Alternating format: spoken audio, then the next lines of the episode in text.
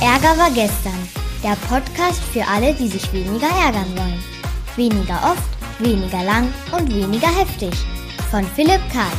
Das ist übrigens mein Papa. Los geht's!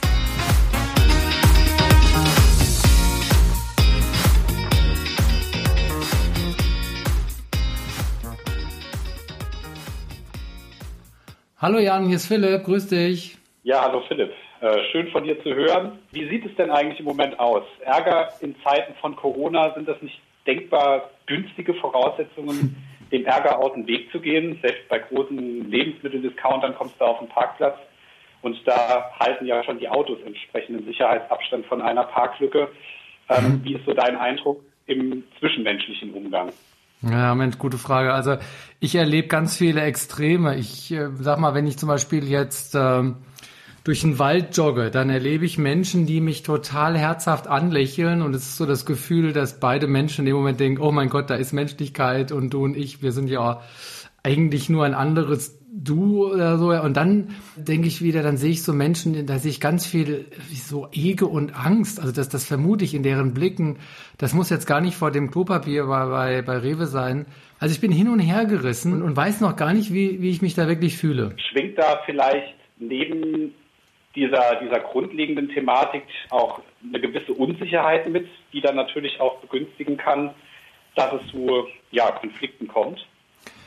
Ich glaube, dass das die Hauptursache ist. Also in der Nervosität oder, oder Angst, äh, da, da liegt ja ganz viel Ohnmacht drin und Unwissenheit und damit verbunden dann auch Angst. Also ich, ich glaube nicht, dass, dass viele Menschen die Gefahr wirklich einschätzen können. Also manche machen sie, glaube ich, größer als sie ist, manche kleiner. Sie trauen sich dann selbst aber auch nicht. Und das führt dann, glaube ich, zu Berührungsängsten, ja.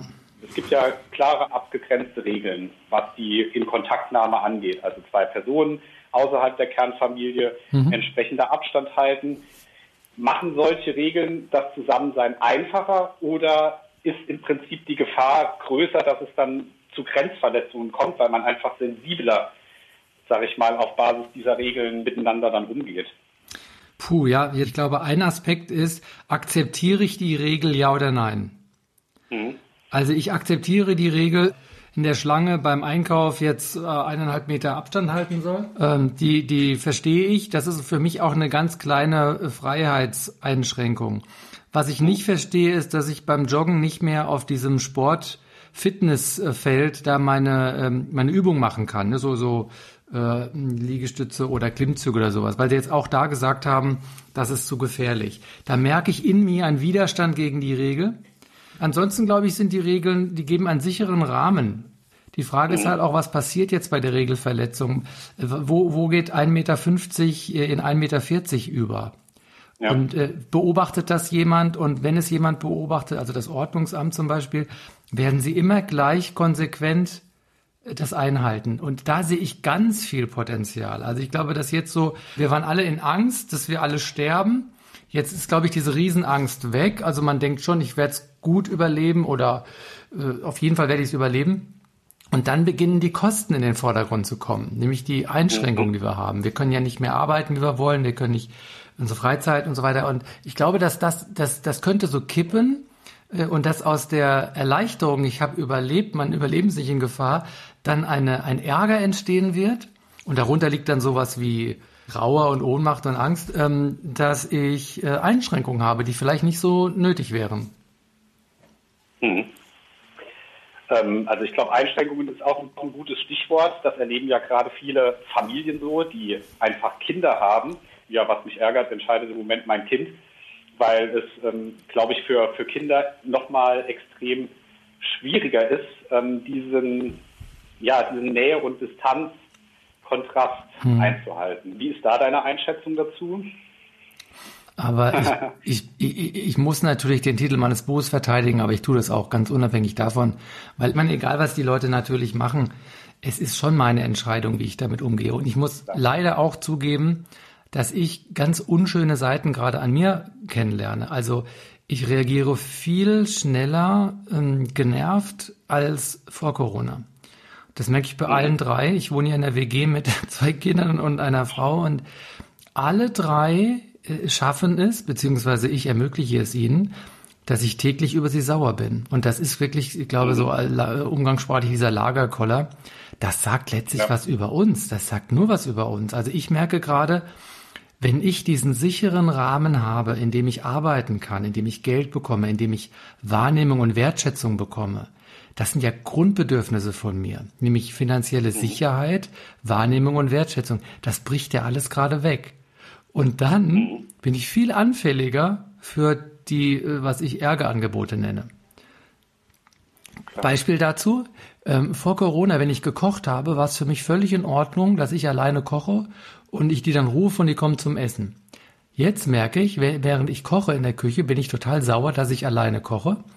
Und es fällt mir total schwer, die überhaupt zum Tisch zu rufen. Also ich bin richtig zornig. Naja, es ist halt einfach, ich glaube, die, die, ständige, die ständigen Kontaktmöglichkeiten bieten einerseits natürlich, naja, einen Rahmen einfach mehr Zeit miteinander zu verbringen, aber mehr Zeit halt, heißt halt auch nicht unbedingt immer mehr qualitative Zeit, sondern natürlich auch mehr Zeit, um gemeinsam in den Clinch zu kommen, klar. Ja. Insofern ist es ja eigentlich vielleicht von deinen äh, WG-Mitbewohnern, also deinen Lieben, fast schon eher eine fürsorgliche Maßnahme, wenn sie in ihren Zimmern bleiben und dadurch die Ärgerangebote minimieren. nee, kann. Ja, ja, klar, so könnte man das umdeuten, aber Sache, dass ich reagiere, wie ich reagiere und ich finde das äh, schlimm, also schlimm im Sinne von äh, bedenklich. Es zeigt mir einfach, wie abhängig von äußeren Rahmen bin. Also wenn ich, wenn man mir meinen Job wegnimmt und die Freude, die ich damit habe, dann falle ich ja zurück auf etwas und dieses Nichts ist teilweise äh, erschreckend.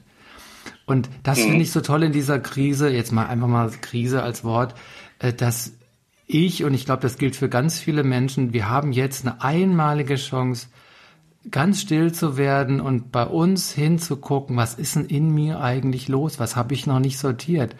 Und ich hatte in den letzten Jahren bedingt durch meinen beruflichen, in Anführungszeichen, Erfolg, also ich konnte davon leben und ich habe Anerkennung bekommen. Ich war halt abgelenkt von dem, was in mir drin los ist. Und das kommt jetzt halt unschön nach draußen. Und ich glaube, dass das viele Menschen haben jetzt die Möglichkeit und wir können halt jetzt ähm, Netflix machen. Wir können äh, Jägermeister machen. Oder beziehungsweise und wir können immer wieder innehalten und sagen, wow, was kommt denn da hoch, was ich vielleicht noch ein bisschen neu sortieren und entwickeln will. Versetz dich doch mal in die Lage einer pädagogischen Fachkraft und ähm, du hast jetzt einen Anruf oder einen entsprechenden Kontakt mit einem Elternteil im gewünschten Social Distancing Abstand und dieses Elternteil ist sehr, sage ich mal, aufgebracht und entgegnet dir gegenüber, Mann, Jetzt hatten wir Corona schon den Fußball genommen und jetzt sind auch noch sechs Wochen die Kinder zu Hause. Wie soll ich damit umgehen? Du, das, das ist ein spannendes Thema. Ich, äh, ähm, ich äh, habe die Idee, dass wir da vielleicht nochmal zeitversetzt drüber sprechen, vielleicht auch ähm, andere, die da Lust haben, weil es gibt da bestimmt ziemlich viele Mo Momente jetzt, wo man einfach das ist Neuland, ne? Wir haben da keine Erfahrungswerte, was man da machen kann. Aber ganz konkret, auf deine äh, Frage, wenn, wenn das jetzt jemand zu mir sagen würde, würde ich wahrscheinlich das äh, empathisch, wirklich liebevoll aufgreifen, weil ich glaube, ich habe dann das gleiche Gefühl und ich würde dann aber, aber nicht, dass der sich jetzt manipuliert fühlt. Ähm, also ich würde nicht beschwichtigen, ich würde ihn nicht trösten, sondern ich würde äh, in das gleiche äh, Horn blasen, wie das heißt. Ich würde wahrscheinlich mein eigenes Leid nebenan anbieten und nach dem Motto so geteiltes Leid ist halbes Leid. Also ein Satz zum Beispiel, ähm, ja, mir geht's genauso. Bei mir ist es jetzt nicht Fußball, bei mir ist es halt Handball. Äh, aber die Kinder zu Hause, so sehr, so sehr ich die liebe, es ist schon eine Belastung, dauernd für die da zu sein und, und einfach immer auf Abruf, immer auf Standby. Ich glaube, das hat dann was von, von Solidarität, von ich bin nicht alleine. Würde mir gut tun als Elternteil. Äh, was ich nicht will, ist, äh, Tipps oder ich habe schon gesagt, so Trost oder Bagatellisieren oder es hätte ja noch schlimmer kommen können. Also da gibt es so ganz viele Fallen, die man, man meint, meine, ich habe ich hab mal im Wohnheim gewohnt, da sagte die, die Leiterin, äh, gut gemeint ist das Gegenteil von gut gelungen. Und, und wenn ich mich mit aktivem Zuhören befasse, da geht es meistens darum, wirklich erstmal das Gefühl des anderen rauszuhören und vielleicht zu übertragen auf sich. Und dann fühlt der andere sich nicht alleine.